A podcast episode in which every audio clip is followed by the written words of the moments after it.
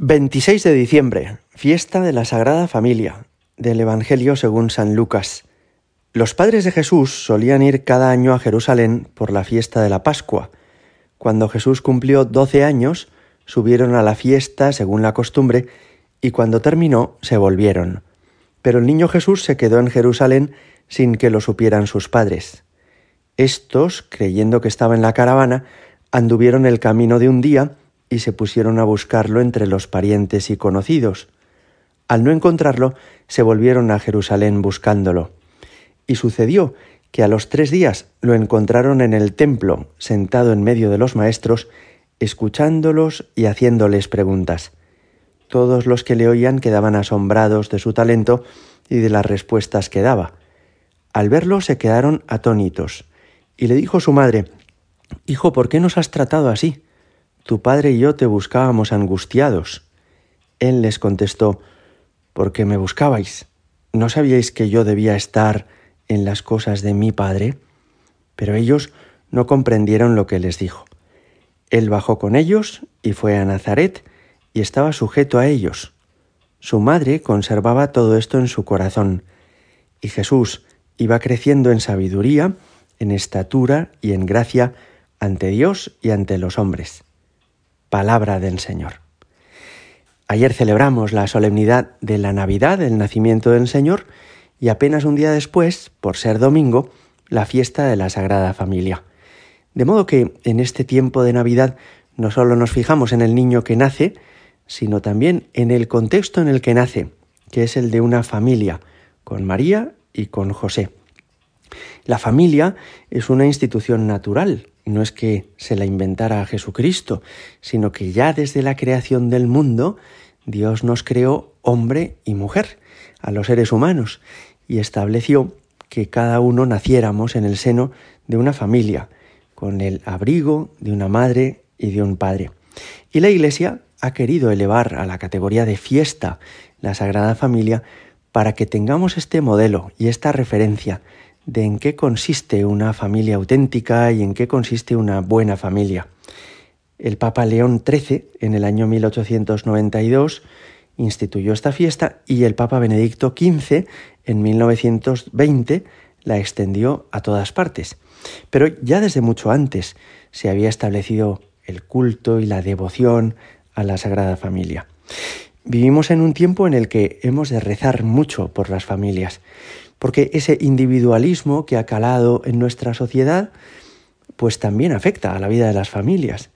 Y a veces hace que haya más tensiones en ellas o que cada uno recurra a su casa o a su familia solamente buscando su propio interés o capricho, sería hoy muy importante que le pidamos a Dios por todas las familias, para que sepamos querernos y ayudarnos, y especialmente por todas las familias que atraviesan crisis o dificultades, o en las que el matrimonio ha tenido que separarse, o en las que viven unos en un sitio y otros en otro, a causa también de la emigración, hay muchas familias separadas. Hoy le pedimos a Dios especialmente por todas las familias.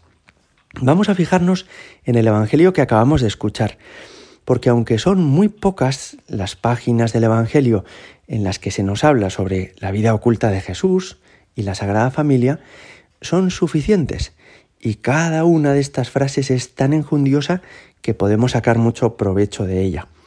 Fijaos que decía el Evangelio que Jesús bajó con ellos a Nazaret. Esto es ya algo muy importante, porque quiere decir que cuando Dios ha venido al mundo, no lo ha hecho de manera autónoma, es decir, no ha aparecido aquí en el mundo y ha vivido una vida solitaria, sino que se ha insertado en una familia que es la Sagrada Familia de José y de María, y también en un contexto sociocultural concreto y en una patria.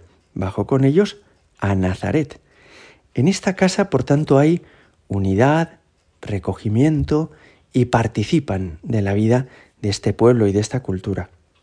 Decía también el Evangelio, seguía bajo su autoridad. Y esto nos llama la atención, porque Jesús es Dios mismo. Sin embargo, ha querido obedecer a María y a José. La primera lectura de la misa de hoy nos hablará de esto, del respeto que han de tener los hijos a los padres. Es muy edificante pensar que Cristo, que vive sometido a Dios Padre, también les dice esto a Jesús y a María, no sabéis que debía ocuparme de las cosas de mi Padre. O sea que Cristo cuenta con el Padre y esta familia acepta, José y María, que Jesús vive en esa docilidad especial al Padre, que se ocupa de sus cosas, pero junto a esto sigue bajo la autoridad de María y de José y va a vivir no uno ni dos, sino 30 años en esa casa obedeciendo a papá y a mamá. De él, de Jesús, se dirá, ¿no es este el hijo del carpintero? También esto nos llama la atención porque quiere decir que esta es una casa donde se trabaja y donde se comparte el trabajo. De modo que Jesús no ha vivido de las rentas, sino que ha vivido en el contexto de una familia trabajadora que tenía que hacer muchos esfuerzos y sacrificios para tener el pan y la comida cada día en el plato. También de esta Sagrada Familia se nos dirá que María conservaba estas cosas meditándolas en su corazón. O sea, que María no vive con superficialidad, sino que piensa, que reza, que hay momentos de silencio, no hay un continuo follón, no es una familia frívola, sino una familia en la que se reflexiona y se ora. Y también todo esto nos puede ayudar a entender el amor mutuo que se vive en la Sagrada Familia. El amor mutuo no consiste en que le demos a cada uno lo que a cada uno le apetezca, sino en que nos queramos, busquemos la voluntad de Dios y el bien común. Hoy le pedimos al Señor por todas nuestras familias. Gloria al Padre y al Hijo y al Espíritu Santo, como era en el principio, ahora y siempre y por los siglos de los siglos. Amén.